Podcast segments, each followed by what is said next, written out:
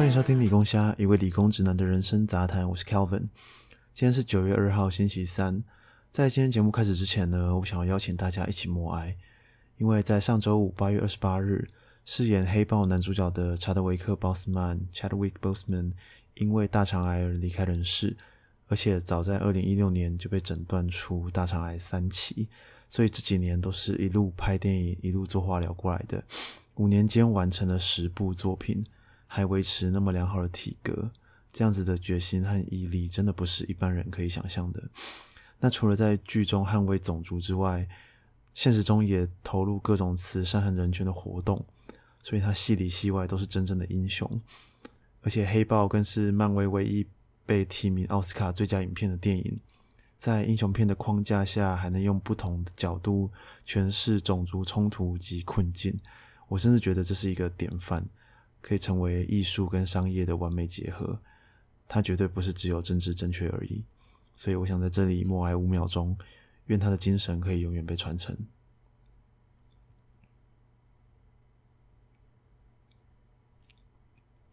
好的，默哀完，我们来转换一下心情，临时插播一件事情，就是啊，大家可能知道一个 FB 粉砖叫做“只是赌蓝”，哦，它就是一个呃侧翼粉砖啦。OK。那之前被日本 NHK 认证过哦，他是散播假讯息的粉丝专业。好，那昨天发了一张图文啊，里面是这样写的，我直接一字不漏原文念出来哦。好，他说：“来，大家跟小编一起讲北区你啦乘以三，一堆蓝脑跟四趴党在那边说啊，以后卤肉饭、控肉饭、肉燥饭吃到瘦肉精怎么办？来，请跟小编念一遍。”瘦肉精就是没有肥肉的意思，挂号货很少，所以没有肥肉要怎么做卤肉饭？干拎啦，北区你啦，懂吗？台湾人的饮食习惯，不管是烤肉还是香肠或者煮东西，都是习惯有肥肉的猪肉，挂号或带点油花。莱克多巴胺美猪，台湾人根本不会吃。好，结束。哦，哇哦！呃，这个这个胡言乱语的程度，真的让我不知道从何吐槽起。所以小编是觉得猪吃了瘦肉精之后就可以去比健美比赛了，是不是？OK，好，然后好，反正我我就觉得这个粉砖已经捧民进党捧到一个神志不清，真的太好笑了。于是呢，我就分享到我个人的脸书页上，结果我晚间收到通知，就是我居然被脸书的查核报告认证为不实报道，真的觉得太好笑了。好。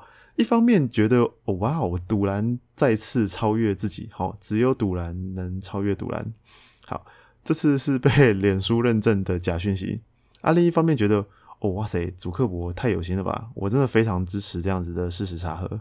OK，那其实从这件事我们可以知道说，哎，真的不是只有韩粉会搞那些有的没的啦，呃，假讯息散播不分党派。OK，我想这些不管是韩粉还是独兰。他们心态大概就是骗到一个算一个啊！我觉得这种心态真的超级可恶。好，OK，拉回来，今天要聊什么呢？就是标题你看到的，我长皮蛇啦啊！不过这其实是上礼拜的事情了。不过上礼拜新闻真的太多，所以我就没有讲。那目前已经好的差不多了。那皮蛇是什么东西嘞？其实每个人没有在吓人哦，真的每个人都有机会长啊！就来跟大家科普一下。除此之外，还有一个新闻。我本来以为自己可以不用讲新闻了呢。你以为我要讲的是女童飞天，还是国中妹妹被绑架吗？好，那些虽然也重要，但是我今天没有要讲那些。对我觉得那些就基本上就是那样子啊，他他没有什么好，背后没有什么好讲的啊。我今天要来讲的是一个比较少媒体在讨论的事情，就是全台最大自费一彩天花板上线啦。好，这件事情其实在六月的时候就炒过一次了，那个时候还蛮多人在关心的。就包括很多医界的学者、医生等等的第一线人员啊，当时呢也因为外界强力反对，所以卫福部决定暂缓实施。本来是预计八月上路，暂缓实施哈，结果八月三十一就宣布，直接宣布九月一号上路。哦哇哦，呃，这之中到底发生什么事情呢？那今天节目就来把这个来龙去脉整理给大家。那今天的影视分享要来分享一些我最近看的剧还有电影，给大家参考参考。OK，OK，那再讲个题外话，前几天 Sound 嘿，就是我的那个 hosting 平台啊，他在他的 IG 线动分享了我的 podcast，哎，有点小感动啊。分享完隔天收听数有小小的喷发一下，OK，啊，我是觉得他们很棒啊，就是本土的 hosting 平台又很认真的帮助这些创作者，然后。节目开始之前，跟大家说一下，真的可以留言一下问题啦。嘿，就在 Apple Podcast 的评分功能帮我刷五星评价啦，然后顺便留言想问的问题，或者你要从 IG 问我也可以啦。真的什么都可以问，真的，因为我其实蛮想跟听众互动的。真的真的，我本来把节目定位在一个解忧杂货店的角色哦，结果现在好像每集都在聊一些沉重话题。也不是说这东西不好啊，其实我我本来就是也想做这个，但是我真的还是很想跟听众互动，就是好。那闲聊结束，好，我们今天开始今天的节目。首先是皮蛇，好，要讲皮蛇就得从他的好朋友开始讲，这个应该不少人都听过啊，也可能也不少人长过，那就是水痘。好，呃，它是由水痘带状疱疹病毒引起的。好，除了会发烧、疲倦、肌肉关节酸痛，全身还会起一颗一颗发红的小疹子，然后会痛会痒，很可怕。好发族群是三到九岁的小朋友，但是大人也会得哦。谢谢。哦，如果你没有接种水痘疫苗呢，每个人一生中会有九十五趴的机会得到水痘，看超高了，对不对？很少听到什么病毒感染力那么强的。那政府是在二零零四年开始施打水痘疫苗的，公费施打啊。我记得我应该是在幼稚园的时候得的啦。那水痘的传染力极强，还可以透过接触飞沫甚至空气传染，那样超强。什么新冠病毒跟水痘比起来都是菜鸡啊。OK，那更可怕的就是呢，得过水痘的人，水痘病毒啊会潜伏在背跟神经节之间，啊等人体免疫力下降的时候再跑出来作怪。形成带状疱疹，也就是皮蛇，看超级歪的，对不对？怎么有这种杀不干净的病毒？想到就生气。然后根据研究指出呢，台湾大概有三分之一的人口有罹患皮蛇的可能。这个皮蛇严重起来的话呢，会变成慢性的神经痛，就即便你疱疹消了，还是有可能痛个数个月甚至数年。不过目前呐，针对皮蛇有专用的特效药。但要注意的是，及早治疗的效果才会比较好，所以呼吁呢，如果有疑似症状，就尽早就医。那另外，如果没有得过水痘的人，真的赶快去追接种疫苗了。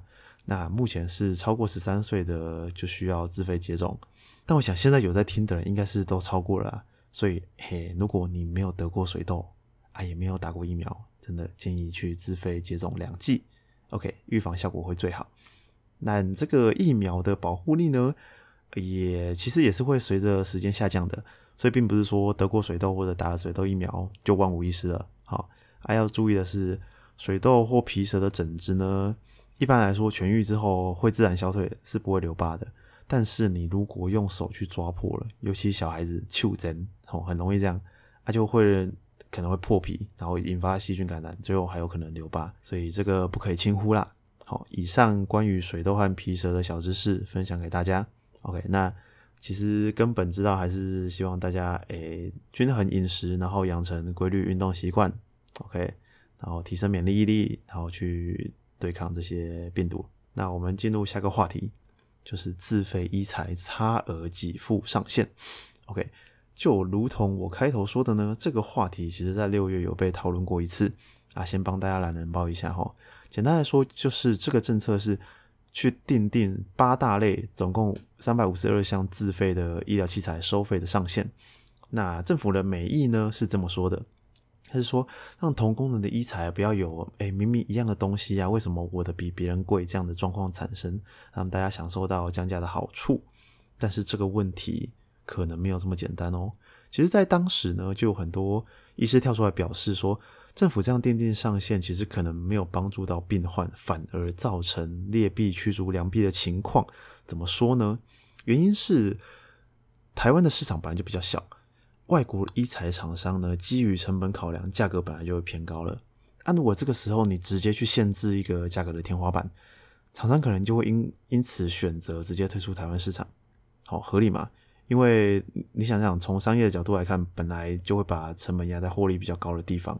那一旦台湾没有赚头，就我们就小小一座岛，价格一压低，就更没有吸引力了，对不对？那而且这个其实已经有前车之鉴了哦。其实早在去年健保署公告调降七千多种药品之后，许多国外原厂药品，例如说忧郁症患者常用的百忧解啊，或者是抗生素泰宁。好，就直接退出台湾市场了。嘿，那这样子就会造成说，即使医生知道怎么样用药最好，但他也无药可用。嘿，这些药或医材一旦退出，就会变成有钱也买不到哦，反而是对病患的大不利了。而且，其实以这个功能去划分医材是一件非常粗糙的事情。哎，这不是只有我说的哦，就是这是很多医生都这样讲了。啊，他们会举例说，啊，以人工水晶体为例好了，虽然功能上一样都是水晶体，但是清晰度啊、透光率啊、眩光啊等等的地方，就会是价格的那个差异点了。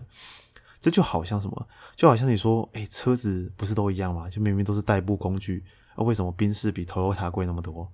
你就会你这样想，就会发现这个划分其实蛮不合理的。那。你当你都要限制大家只能卖 Toyota 的价钱，那最后就是宾士退出台湾市场，就这么简单。而且这一次的价格天花板限制，它其实是限制自费给付的部分，也就是说呢，它完全没有帮到健保，导致呢，它现在是一届跟民众双输，然后年年亏损的健保呢，也没有多收到钱，就变成三输三输的局面。其实你如果真的怕民众花冤枉钱，你应该是去定定这些医材价格，它为什么这么贵，去让它透明化，让民众了解，诶，我用这个贵的医材到底具体是差在哪里，然后去做一个比价的系统，这样子才能真正帮到民众。那大家唯一想得到获利的就是保险业者啊，因为医疗险啊是多数人都会投保的项目，那这些昂贵的医疗器材呢，很多时候都是有保险负担的。所以在三叔的情况下，大家去推敲出这个结论也不是没有道理的。嗯，好。而六月的时候，这件事就因为各界反弹声量太大，所以宣布暂缓实施。哦，陈世忠说会再讨论。结果想不到暂缓实施就是从八月暂缓到九月直接实施。唉，我只能说深表遗憾了。从美猪美牛开放到一财上线，真的是 民进党就是。以前最爱骂的强渡关山呐，哦，他们以前最爱骂国民党强渡关山啊，结果，哎，对自己现在搞这套，那这一样的魄力呢，如果用在矿业法啊、实价登录啊，该有多好呢？那这次就连激进党，哎，激进党总不能再说是中共同路人了吧？他连激进党的医师吴新代也发文谴责，他在脸书说，其实大家都有加医学会。谁不知道学会做决定根本很少跟下面的人沟通，这是医师们确实的弱点，也怪不了谁。但是因为这样就说极限值六十这件事正当的，因为有学会背书，未免太把医生当笨蛋。哦，这个是蛮严厉的用词啊啊！但我想这件事情应该是不论政治立场都不赞同的一件事。那我觉得民进党现在有点啊，不好意思，又忍不住开始讲民进党。民进党现在感觉就像仗着自己防疫做得很好，然后开始强推一些诶有点问题的政策，然后出现反弹声浪呢，就请陈时中出来灭火。我先说啊，我真的非常感谢你们防疫做得这么好啊，也确实呢，相较于国民党的填供，民进党在两岸立场上值得人民支持。但是，但是这真的不代表说可以这样胡搞瞎搞，诶这真的真的是两码子事。哦，好了。休息一下，我们进到今天的影视分享。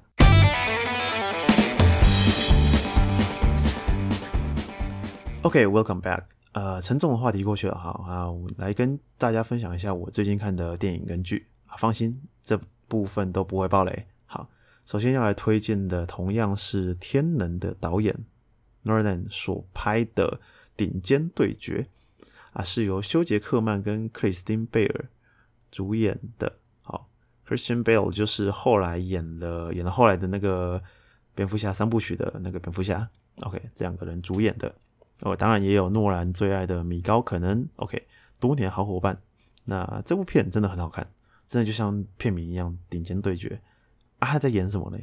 他在讲两个二十世纪初的伦敦的两个魔术师的故事。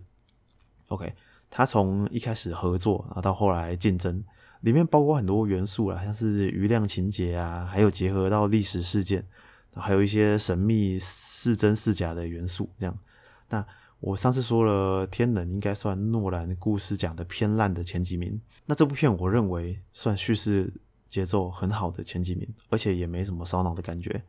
所以如果看《天能》觉得太吃力的，可以看看这部，嘿，真心推荐，超好看。好，就这样，快去看。然后接下来我要推荐动画，嘿，最近在 Netflix 上推出的一部动画叫做是《诈骗之王》，啊，顾名思义就是在演诈骗的内容啊，啊，它好像是网络漫画改编的，目前只有一季，我把它看完了。好啊，其实我没有觉得超好看啊，但就还不错，因为我比较期待的其实是那种。就是很高干的诈骗手法，然后计中计、中计、中计、中计，这样就是一直骗来骗去，尔虞我诈，一山还有一山高这种。但这部片比较没有着重在诈骗的部分，它比较像是用诈骗去带出里面角色的一些伤痛还有过去啊，比较着重在情感的部分啊。虽然跟我期待的不太一样，但我还是蛮喜欢的，我还是把它看完了，所以推荐给大家。这部是《诈骗之王》。啊，另外还有两部我还在追，但我还没看完的，一部就是《排球少年》，吼，这部应该红到不用我推荐了吧？啊，为什么现在才在看？啊啊，我就烂了。好啊，好啦，其实是因为我不打排球，啊，所以我本来也对这个题材没什么特别的兴趣。其实我对运动类漫画本来就都没什么兴趣，因为我觉得运动类就通常就就那样啊，通常就分两种嘛，一种是超能系，举例网球王子。哦，闪闪电十一人，黑子的篮球应该也算，反正就是这种球打的好好的，然后动不动就要开始杀人的，哦，很恐怖。啊，另一种就是热血系的，哦，他的能力比较上算在正常值里面，哦，像是灌篮高手啊，棒球大联盟，还有这一次的排球少年，OK，啊，可是虽然这么说啦，但是真的很热血，超热血，而且你一定要看动画，好，那个动画真的做的超好。那个咻嘣，那个快攻杀球真的，哇，超级难哦！好啦，推荐给大家，我会努力把它追完的。好，排球少年真的好看啊！另外一部我还在追的就是《雨伞学院》啊，它是美剧啦，但它也是漫画改编的啊，它也是 Netflix 拍的。它的故事是在讲说七个有能有超能力的小孩在某一天同时出生。然后被一个有钱的老爹收养，这样啊，我很喜欢这种超能力类型的东西，而且我喜欢它的点是它整个故事的世界观蛮大蛮有趣的，还包含一些穿越时空的谜团啊。最近第二季出来了，但我追到一半而已。它第一季我就蛮喜欢的啦，它会有很多那种黑色幽默的镜头，就是疯狂杀人，然后喷血，反正就是一直开枪扫射，然后。这种画面呢，本来是杀戮很可怕的画面嘛，然后配上那种很欢乐的八零年代的摇滚乐啊，像是 Queen 之类的东西，然后我就超爱这种的，它有点像金牌特务的那种感觉。但不得不说，它的故事的前进有点慢哦，就是它整个节奏，我觉得如果再快一点，应该会超好看。但是还是推荐给这就是喜欢这种特异功能类型作品的人啊。OK。好，雨伞学院。